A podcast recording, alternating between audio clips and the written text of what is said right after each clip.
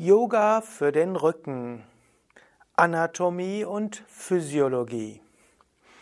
Om Namah Shivaya und herzlich willkommen zu einem Vortrag über Yoga für den Rücken. Mein Name ist Sukadev von www.yoga-vidya.de. Dies ist ein Vortrag im Rahmen der Yoga Vidya Schulung, wo ich über alle möglichen Aspekte des Yoga spreche, es ist auch wie eine Art Wiederholung, wie auch Vorbereitung auf die zweijährige Yogalehrerausbildung bei Yoga Vidya.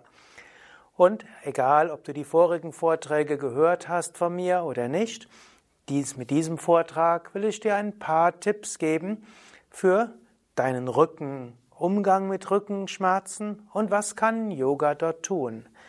Es wird auch von mir noch eine Vortragsreihe geben, wo ich über die verschiedenen einzelnen Krankheiten spreche und was Yoga dort tun kann. Dieser und der nächste Vortrag geht allgemein über Rücken-Yoga. Yoga hat sich in zahlreichen empirischen Studien erwiesen als hilfreich bei Rückenproblemen. Es gibt sogar einige Studien, die zeigen, dass Yoga die effektivste Strategie überhaupt gegen Rückenprobleme ist. Wann immer man Rücken-Yoga vergleicht mit der Wirkung von anderen schulmedizinischen oder auch sportlichen oder sportmedizinischen, physiotherapeutischen Interventionen, hat sich Yoga, mindestens in Studien, die ich kenne, als effektiver erwiesen.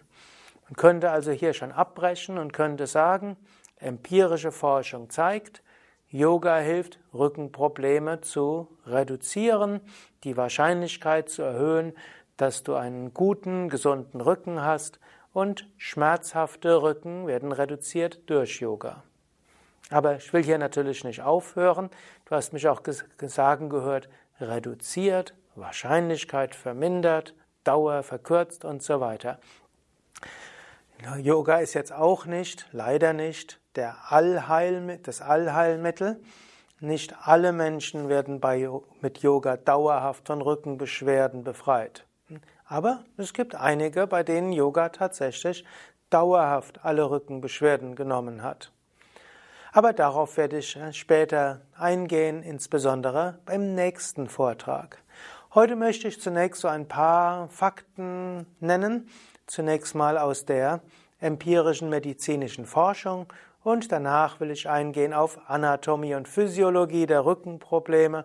Wenn du das jetzt hier als Video siehst, dann siehst du, ich habe hier einen großen Medieneinsatz von Schautafeln über Torso bis Skelett und Wirbelsäule und Wirbel, sodass du ein paar Sachen lernst über Anatomie und Physiologie deines Rückens. Zunächst mal Rückenprobleme sind sehr weit verbreitet. Rückenprobleme sind der drittwichtigste Grund, weshalb Arbeitnehmer in Deutschland krank geschrieben werden. Grund Nummer eins ist die Erkältung. Grund Nummer zwei sind heute psychische Erkrankungen. Grund Nummer drei sind Rückenprobleme. Also die drittmeisten Krankschreibungen gibt es bei Rückenproblemen. Übrigens vor 20 Jahren war Rückenprobleme der zweitwichtigste Grund. Inzwischen sind die psychischen Erkrankungen am Vormarsch als Grund für, für Krankschreibungen und die Rückenproblemswahrscheinlichkeit hat sich auch leicht vermindert, insbesondere seit auch der schulmedizinische Ansatz zur Behebung von Rückenproblemen etwas besser geworden ist. Aber darauf werde ich noch eingehen. Dann der, dann gilt auch, der zweithäufigste Grund für Frühverrentung sind auch wieder Rückenprobleme. Der häufigste Grund für Frühverrentung sind heute auch wieder psychischen Erkrankungen. Mindestens nach einigen Studien im Jahr 2016. Falls du jetzt dieses Video sehr viel später siehst als 2017, kann sich auch wieder etwas geändert haben. Noch etwas. Die Wahrscheinlichkeit, dass jemand diese Woche Rückenprobleme hat, ist so hoch wie sein Alter. Hm, das gilt so in etwa. Also von den 20-Jährigen haben etwa 20 Prozent der Menschen jetzt in diesem Moment Rückenprobleme. Von den 50-Jährigen sind es 50 Prozent und von den 80-Jährigen der allergrößte Teil. Und fast jeder Mensch, vielleicht außer manchen, die ausreichend Yoga üben, hatte im letzten Jahr Rückenprobleme gehabt. Also Rückenschmerzen sind sehr weit verbreitet. Und im Laufe des Alters werden sie nicht weniger, sondern mehr. Warum hat Mensch so viel Rückenprobleme? Ja, gibt es vieles, was man dazu sagen kann, und ich werde das auch im nächsten Vortrag noch weiter ausbauen. Aber der Grund ist erstmal, der Mensch steht auf zwei Beinen. Wenn man auf zwei Beinen steht, ist das etwas Hochkomplexes und der Mensch steht nicht nur auf zwei Beinen, er geht ja auch auf zwei Beinen, er bewegt sich und so ist der Aufbau der Wirbelsäule hochkomplex. Evolutionsbiologisch wird ja gesagt, dass der Rücken ursprünglich an den Vierbeinerstand angepasst wurde. Also Katzen, Pferde, Hunde, Kaninchen, Füchse und auch Fische. Sie alle haben nicht Rückenprobleme wie der Mensch, aber sie haben eine ähnlich aufgebaute Wirbelsäule. Nur der Mensch hat statt diesem runden Rücken im Rücken, hat diese Doppel-S-förmige Kurve in der Wirbelsäule und diese führt eben dazu, dass der Mensch stehen kann. Aber es ist ein sehr prekäres Gleichgewicht und dann kann es sehr schnell Verspannungen geben. Und so wie es Verspannungen gibt, kann dann über Rückkopplungseffekte diese Verspannung immer schmerzhafter werden und hält sich dann weiter aufrecht und kann zu chronischen Rückenproblemen führen. Also der zweibeinige Stand des Menschen und Gang ist vermutlich ein Grund, weshalb der Mensch so eine Wahrscheinlichkeit hat für Rückenprobleme. Und so gilt auch, die meisten Rückenprobleme sind sogenannte unspezifische Rückenbeschwerden. Sie werden auch funktionale Rückenbeschwerden genannt. Das heißt, im Röntgenbild und im MRT, Magnetresonanztomographie, findet man eigentlich nichts, was diese Rückenprobleme erklären würde.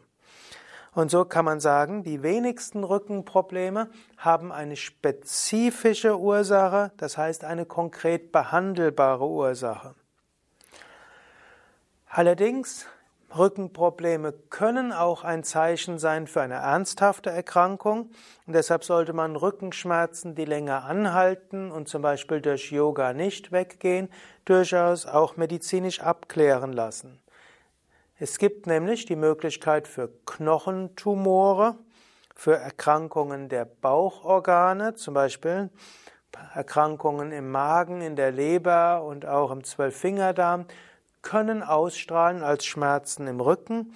Auch Nierenprobleme können den Rücken ausstrahlen und verschiedene Krebserkrankungen im Bauchraum können auch als Rückenschmerzen sich bemerkbar machen. Und so sollte man durchaus mal medizinisch abklären, ob da irgendetwas ist. In Deutschland gibt es verschiedenste Medizinmythen und über zwei Mythen oder drei Mythen möchte ich hier kurz etwas sagen, denn viele Menschen denken, sie haben deshalb Rückenschmerzen. Der eine Mythos ist, dass Haltungsabweichungen zu Rückenschmerzen führen. Also Handlung, Haltungsabweichungen wären zum Beispiel Hohlkreuz. Hohlkreuz wäre auch, wird man im Volksmund auch als Lordose bezeichnet. Oder eine weitere Haltungsabweichung wäre Kyphose, also ein übermäßiger Rundrücken im oberen Rücken oder eben auch Haltungsabweichungen im Nacken, was auch heißen kann, entweder Lordose, das heißt zu viel nach hinten, oder auch der sogenannte flache Rücken, wo also nicht die natürliche Lendenkrümmung da ist, sondern ein gerader Rücken. Oder es gibt auch die seitlichen Abweichungen, die sogenannte Skoliose, wo die Wirbelsäule entweder nach rechts und nach links geht oder verdreht ist. Und es geistert hm, seit einigen Jahrzehnten herum, dass Haltungsabweichungen zu Rückenschmerzen führen. Man weiß aber, durch große sogenannte epidemiologische Studien, dass das nicht stimmt. Menschen können ein Hohlkreuz haben oder eine normale S-Krümmung oder auch ein Flachkreuz. Es ändert nicht die Wahrscheinlichkeit für das Auftreten von Rückenproblemen. Hohlkreuz ist irrelevant vom Standpunkt von Rückenschmerzen. Auch Flachkreuz ist auch irrelevant vom Standpunkt von Rückenschmerzen und auch seitliche Abweichung, die sogenannte Skoliose, ist auch irrelevant vom Standpunkt der Rückenschmerzen. Sogar die sogenannte, der sogenannte Beckenschiefstand hat sich in großen epidemiologischen Studien als irrele irrelevant für Rückenschmerzen erwiesen. Was heißen soll, Genauso viele Menschen, die Beckenschiefstand haben, haben prozentual Rückenschmerzen wie Menschen, die keinen Beckenschiefstand haben. Es mag dich jetzt erstaunen, wenn du dich bisher damit mindestens vom, vom forschungsmäßigen und vom wissenschaftlichen Standpunkt aus beschäftigt hast, aber das sind alles gut erwiesene empirische Fakten. Man weiß zwar, dass je nachdem, wo die wo zum Beispiel die Haltungsabweichung ist, dass wir die Wahrscheinlichkeit erhöhen, wenn es Rückenschmerzen gibt, dann hat man Rückenschmerzen dort. Also angenommen, jemand hat ein Hohlkreuz, wenn er dann Rückenprobleme bekommt, dann hat er sie eher im Lendenbereich. Angenommen, jemand hat einen Rundrücken, wenn er Rückenprobleme bekommt, hat er eben hier in diesem oberen Rücken. Wenn jemand ein Flachkreuz hat, wenn er dann Rückenprobleme hat, hat er es im Lendenbereich. Angenommen, jemand hat Beckenschiefstand, wenn er dann Rückenprobleme hat, hat er es höchstwahrscheinlich im Kreuzbereich. Aber vermutlich sind nicht diese Haltungsabweichungen Ursache der Rückenprobleme, sondern wenn irgendwelche Regelmechanismen schiefgehen und zu Verspannungen führen, führen sie je nachdem, wie die Haltung ist, an unterschiedlichen Abschnitten des Rückens zu Schmerzen bzw. zu Rückenschmerzen.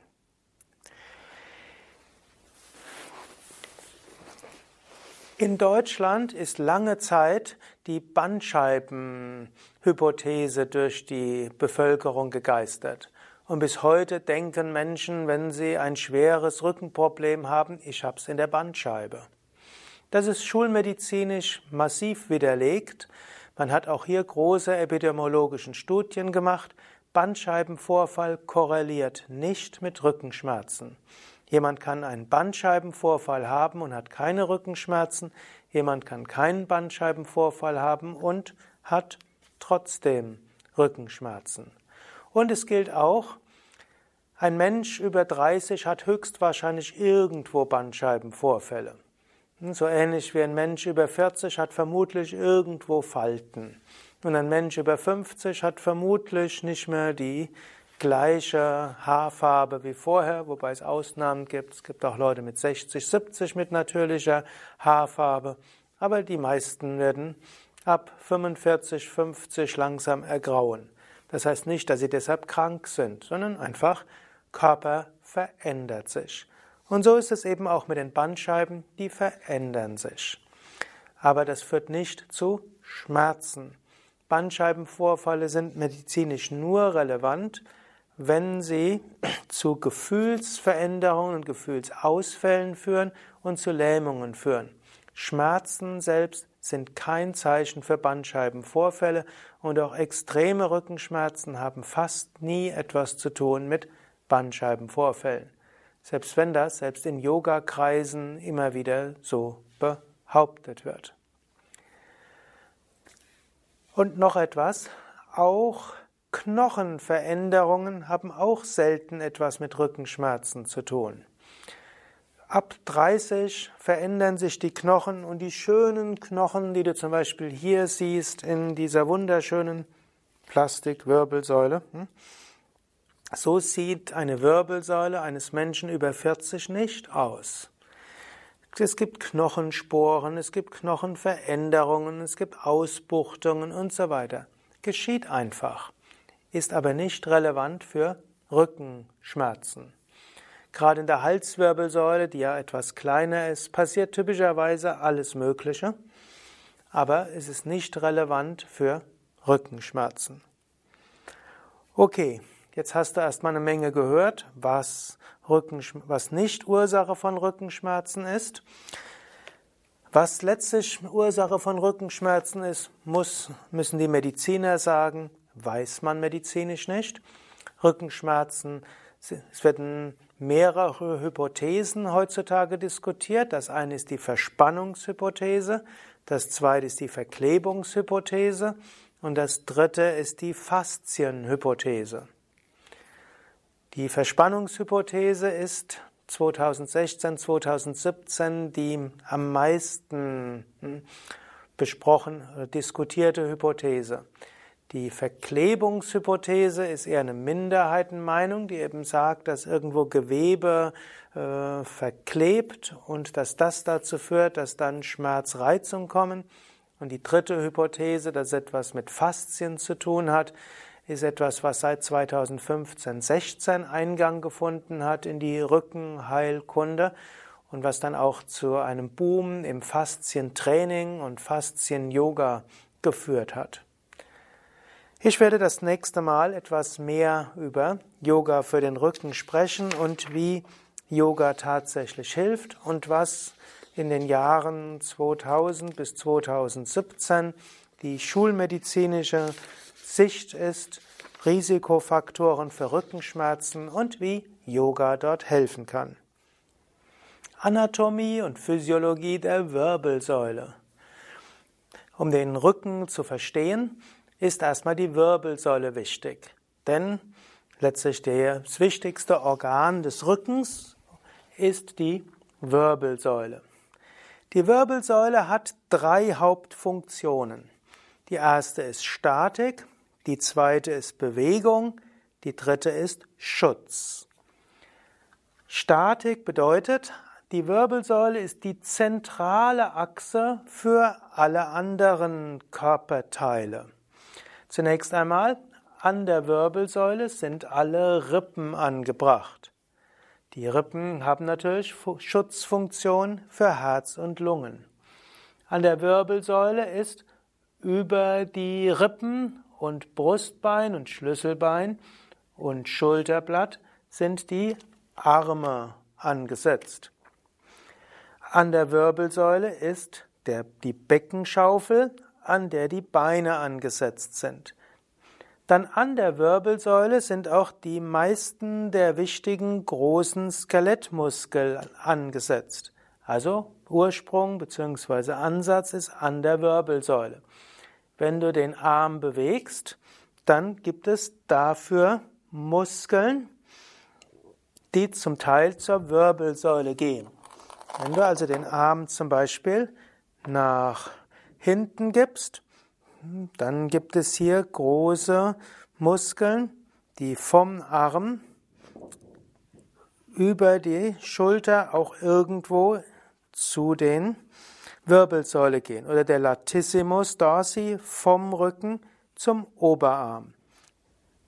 Der große Brustmuskel geht vom Brustbein zu den Oberarmknochen und natürlich das Brustbein ist verbunden über die Rippen mit der Wirbelsäule. In diesem Sinne, alle großen Muskelgruppen hängen irgendwo mit der Wirbelsäule zusammen. Auch die Bauchorgane haben alle, sind alle verbunden über Faszien, also über Bindegewebe mit der Wirbelsäule. Also die Wirbelsäule stellt die Statik des ganzen Körpers weg. Theoretisch kannst du andere Körperteile wegnehmen und für den Rest des Körpers macht es statisch nicht den ganz großen Unterschied. Nimmst du die Wirbelsäule weg, dann funktioniert gar nichts mehr. Also zentrale statische Achse, Wirbelsäule. Zweite Funktion der Wirbelsäule ist Beweglichkeit. Sonst hätte man da ja einfach eine große Röhre machen können. So wie auch Bäume haben einfach einen großen Stamm in der Mitte, Grundstabilität. Oder Bambus oder auch Schilf, eine Röhre, Grundstabilität. Der Mensch hat stattdessen ein System aus verschiedenen Wirbeln Und diese Wirbel sind miteinander verbunden über Bandscheiben und Zwischenwirbelgelenke. Und diese Funktion der Beweglichkeit ist sehr wichtig und bei unterschiedlichen Säugetieren und Wirbeltieren anders ausgedrückt oder ausgeprägt. Eine Katze zum Beispiel hat eine sehr flexible Wirbelsäule, eine Schlange hat eine extrem flexible Wirbelsäule. Der, ein Pferd hat in dem großen Teil der Wirbelsäule nicht so viel Flexibilität, nur im Halsbereich. Und so gibt es unterschiedliche Flexibilität. Man könnte sagen, der Mensch hat eine gewisse Flexibilität, aber keine intensive Flexibilität. Die Flexibilität wird eher also hergestellt dadurch, dass die Wirbelsäule kein einer Knochen ist, sondern 33 Knochen hat beim Säugling und der Erwachsene hat dann 26 Knochen und zwar deshalb, weil die Steißbeinknochen miteinander verwachsen und auch die Kreuzbeinknochen miteinander verwachsen und so hat man hier hm, diese Wirbel, hier oben sind sieben Wirbel, dann die Brustwirbelsäule hat zwölf Wirbel, damit sind wir bei 19. Dann die Lendenwirbelsäule hat 5, damit sind wir bei 24. Dann wird normalerweise das ganze Kreuzbein als ein Knochen gezählt und das Steißbein als ein weiterer. Und damit bist du bei 26 Knochen, die der Erwachsene hat in der Wirbelsäule.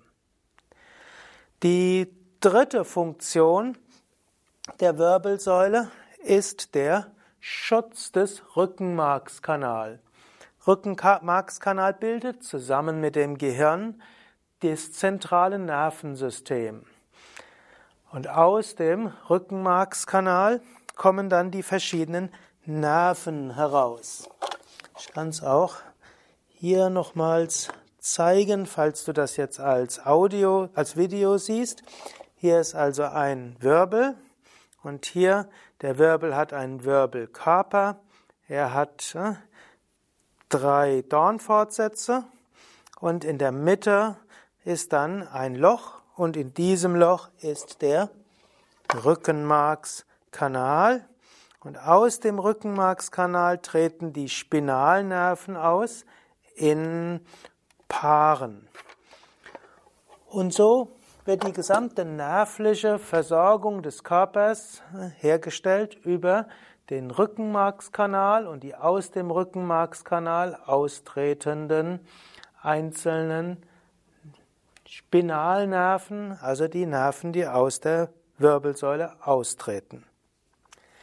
Und dieser Rückenmarkskanal muss geschützt werden, denn wenn der Rückenmarkskanal getrennt, durchtrennt wird, führt es zu Lähmungen. Wenn zum Beispiel im Lendenbereich ein ja, durchtrennt werden würde, dann wären die Beine nicht mehr benutzbar.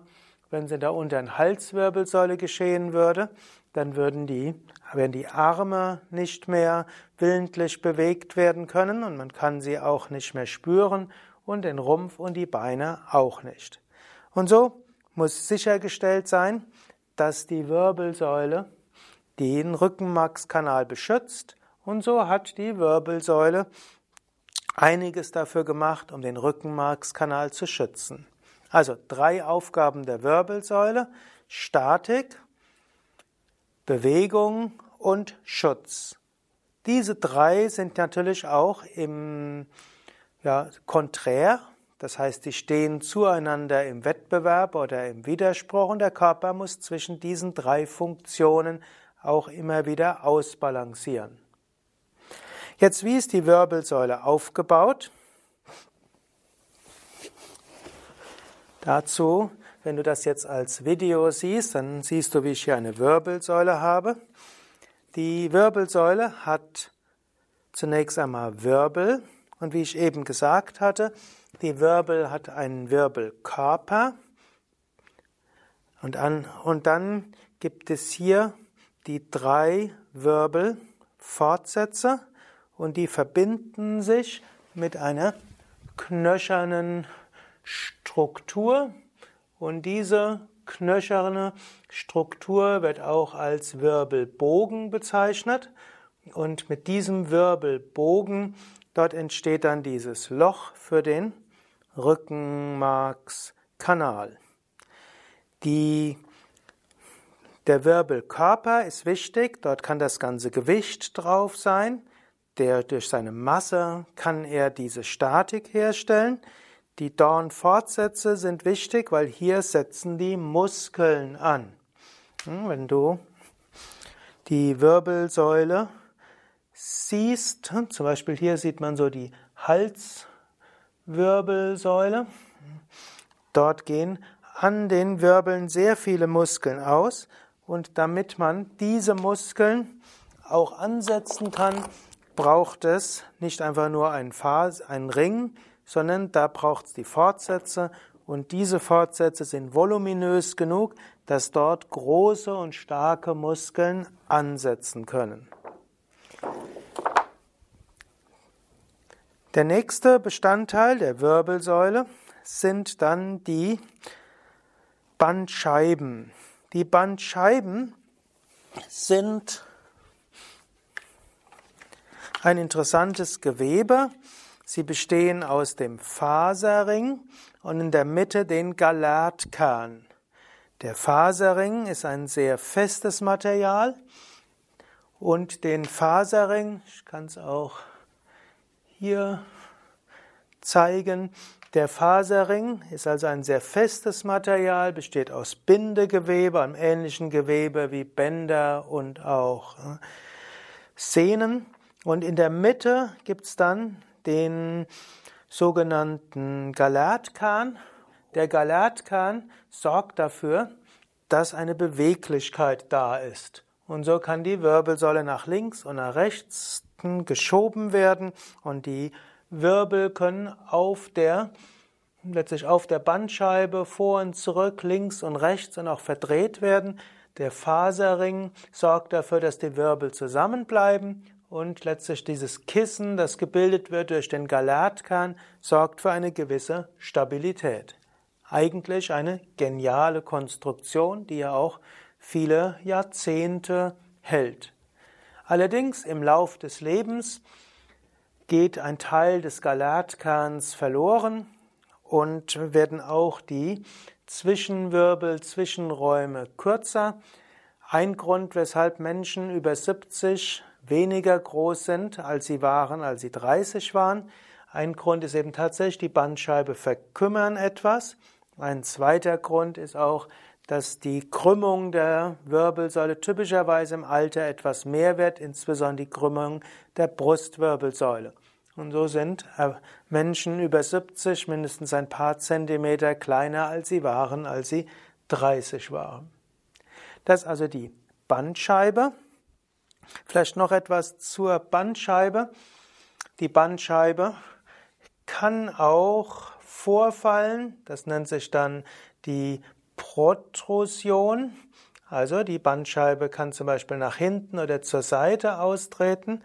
Und es gibt auch die sogenannte Pulposus hernia. Das heißt, die, der Galatkern kann zur Seite auslaufen. Und in früheren Zeiten hatte man gedacht, dass das Ursache sein könnte für Schmerzen. Heute ist die Bandscheibenhypothese als Ursache von Rückenschmerzen überholt und normalerweise gehen Orthopäden bei Diagnose von Bandscheiben, Vorfällen oder Hernien recht entspannt damit um und sagen, spielt keine allzu große Rolle. Ausnahme wäre, wenn Bandscheibenvorfall da ist, plus Gefühlsstörungen oder gar Lähmungen in den Fingern, dann könnte da tatsächlich die, der Bandscheibenvorfall in der Halswirbelsäule eine Rolle spielen oder auch Bandscheibenvorfall plus Missempfindungen in den Füßen, vielleicht sogar Unfähigkeit, Zehen zu bewegen, dann würde man davon ausgehen, ja, Bandscheibenvorfall in der Lendenwirbelsäule in Verbindung mit Lähmungen und Missempfindungen. Und auch dort weiß man, in der Mehrheit der Fälle wird, heilt die Bandscheibe von selbst. Bandscheibe braucht ein halbes Jahr bis zwei Jahre, um zu heilen, aber dann heilt sie auch, und zwar ob man Operation macht oder nicht. Nach einer Untersuchungen im Jahr 2015-16 geht man davon aus, dass die meisten Bandscheibenoperationen in Deutschland überflüssig sind oder schädlich sind, weil sie nichts Gutes bewirken. Man behandelt etwas an der Bandscheibe, wofür die Bandscheibe nicht verantwortlich ist. Aber das will ich nur erwähnen. Ich bin jetzt kein Arzt oder Mediziner. Überhaupt alle medizinischen Sachen, die ich hier sage, solltest du natürlich besprechen mit deinem behandelnden Arzt, wenn du ernsthafte Probleme hast. Eventuell auch eine zweite oder dritte Meinung einholen. Denn mit Ärzten ist es so wie überall. Es gibt solche, die sind auf einem Gebiet besonders gut und auf einem anderen nicht und so weiter. Okay, also Bandscheiben. Der nächste wichtige Teil der Wirbelsäule sind die sogenannten Zwischenwirbelgelenke. Das sieht man auch hier. Und hier sind die Gelenkflächen blau gezeichnet. Zum einen kann man sagen, eine Gelenkfläche sind die Wirbelkörper, wo die Bandscheiben sind, aber die Bandscheiben aber die Bandscheiben sind nicht die einzelnen, einzigen Gelenke, sondern es gibt die Zwischenwirbelgelenke, eben die Gelenke zwischen zwei Wirbeln. Und diese Zwischenwirbelgelenke sind natürlich in jedem Teil der Wirbelsäule etwas anders aufgebaut.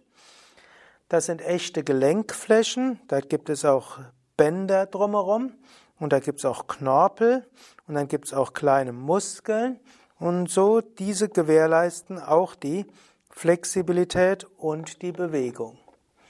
Und eine der Theorien der Rückenprobleme ist auch, dass die, das Gewebe irgendwo verklebt ist oder dass Verspannungen dazu führen, dass die Zwischenwirbelgelenke nicht mehr sich bewegen können. Und weil die Zwischenwirbelgelenke verspannt sind, deshalb können die anderen Muskeln nicht die Bewegungen erzeugen, die sie eigentlich erzeugen wollen und fangen an, sich zu verspannen. Daher wichtig ist, dass man die Wirbelgelenke gesund erhält und man erhält die Wirbel gesund, indem man sie bewegt. Und Bewegung heißt nach vorne, nach hinten, nach links, nach rechts und nach und dann auch noch also nach links, nach rechts und gedreht nach links und nach rechts. So wie in den anderen Gelenken wie Kniegelenke, Hüftgelenke und Schultergelenke, Ellbogengelenke, Handgelenke gilt, Gelenk braucht Bewegung und zwar in alle Richtungen, für die es geschaffen ist. So brauchen auch die Zwischenwirbelgelenke Bewegung nach links, rechts, vorne, hinten und auch drehend und dann bleiben sie gesund und Körper regeneriert diesen Teil.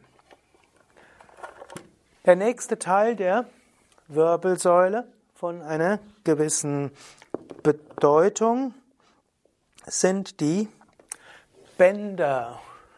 Es gibt verschiedene Bänder. Es gibt ein Band, das vorne die Wirbel entlang geht. Das ist dann das vordere Längsband. Es gibt Bänder, die links und rechts an der Wirbelsäule entlang gehen. Das sind die seitlichen Längsbänder an der Wirbelsäule. Dann gibt es Muskeln. Es gibt Muskeln, die die Wirbel miteinander verbinden. Und es gibt Muskeln, die von der Wirbelsäule ausgehen.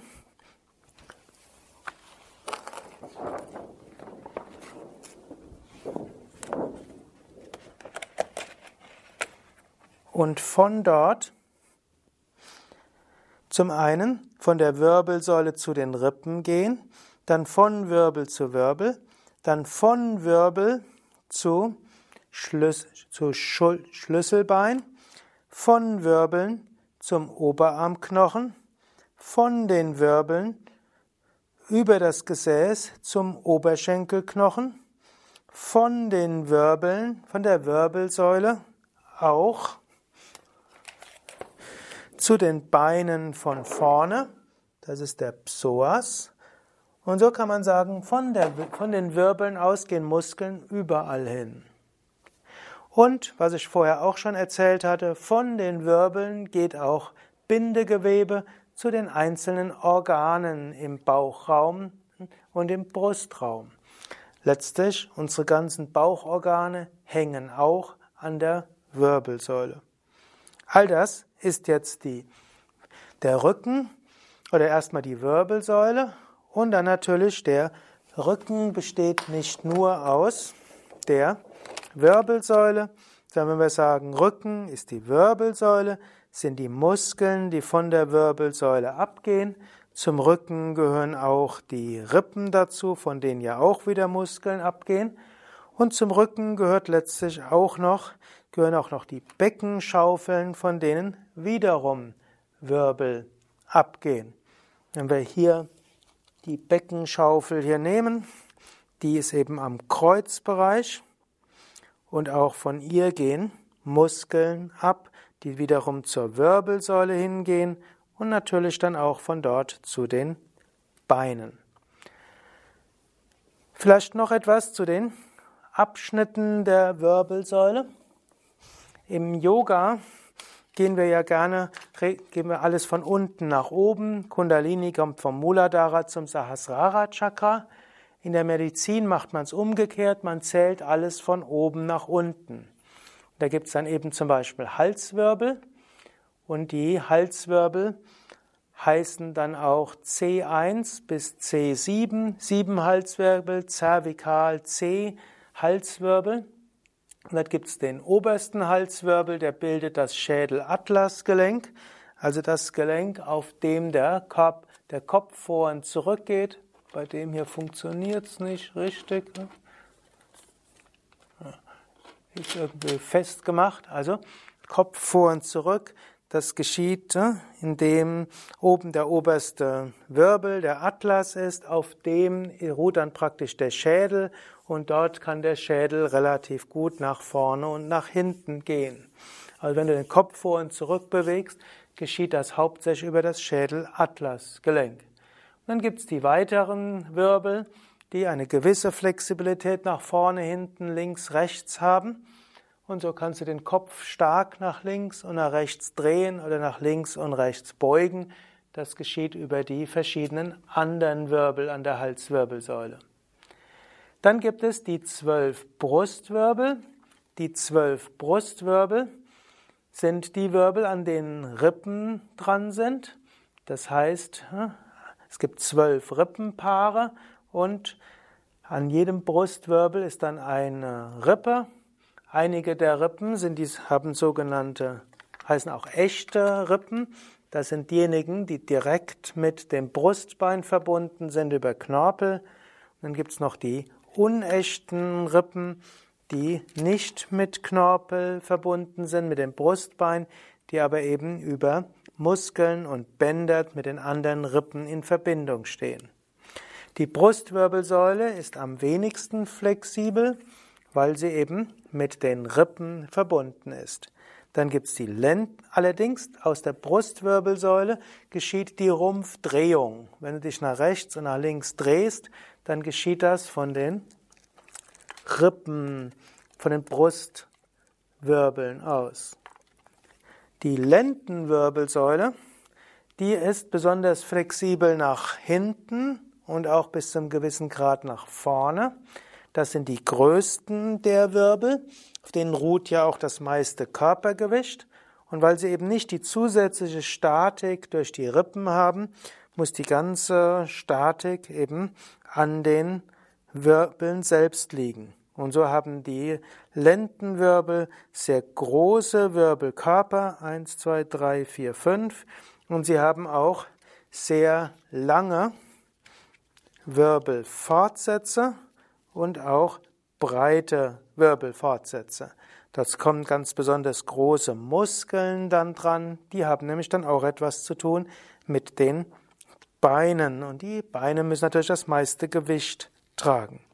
Und unterhalb der Lendenwirbelsäule mit fünf Wirbeln kommt dann das Kreuzbein. Kreuzbein sind einige Wirbel, die miteinander verschmolzen sind. Und am Kreuzbein sind dann eben die Beckenschaufeln und dann zwischen dem Hüftkreuzbein und der Beckenschaufel ist das sogenannte Iliosakralgelenk, auch Hüftkreuzbeingelenk genannt. Dieses Gelenk ist durchaus ein Gelenk, ist eine Gelenkfläche, auf der eine gewisse Flexibilität möglich ist. Also ein bisschen nach oben und nach unten und nach links und rechts geht hier. Die Flexibilität darf nicht zu groß sein. Das kann zu Problemen gerade im Kreuzbereich führen. Sie darf aber auch nicht zu niedrig sein. Das erhöht dann die Wahrscheinlichkeit für Verkrampfungen im Kreuzbereich, was wiederum zu Rückenschmerzen führen kann. Und drunter gibt es dann das Steißbein. Und das Steißbein hat wenig äh, weitere statische Funktion, auch wenn auch am Steißbein hm, Haut und so weiter ist. Aber Steißbein nimmt man an, ist beim Menschen einfach nur die Verkümmerung des Schwanzes, den Hunde und Pferde und Katzen und so weiter haben und auch Affen und der, der irgendwo sich beim Mensch zurückgebildet hat. Gut, das also jetzt die verschiedenen Wirbel, Bandscheiben, Zwischengelenke, Rückenmarkskanal, Bänder, Muskeln. Vielleicht noch etwas zu den Muskeln am Rücken. Das ist auch hilfreich, dass man sich dessen bewusst wird. Es gibt Muskeln, die verlaufen von oben nach unten. Dazu gehört zum Beispiel der Longissimus.